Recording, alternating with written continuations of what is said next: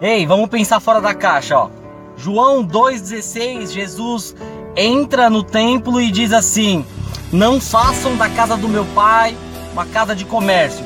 Jesus chegou no templo e percebeu que a galera tava, tinha transformado aquele lugar num centro de comércio. E Jesus expulsa todo mundo.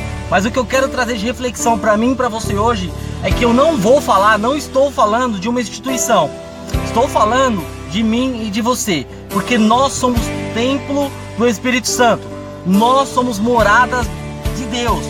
Se Deus olhar para mim e para você hoje, o que ele vai ver? Vai ver uma casa de oração ou ele vai ver os valores que ele colocou sendo comercializados? Os valores que ele nos deu sendo vendidos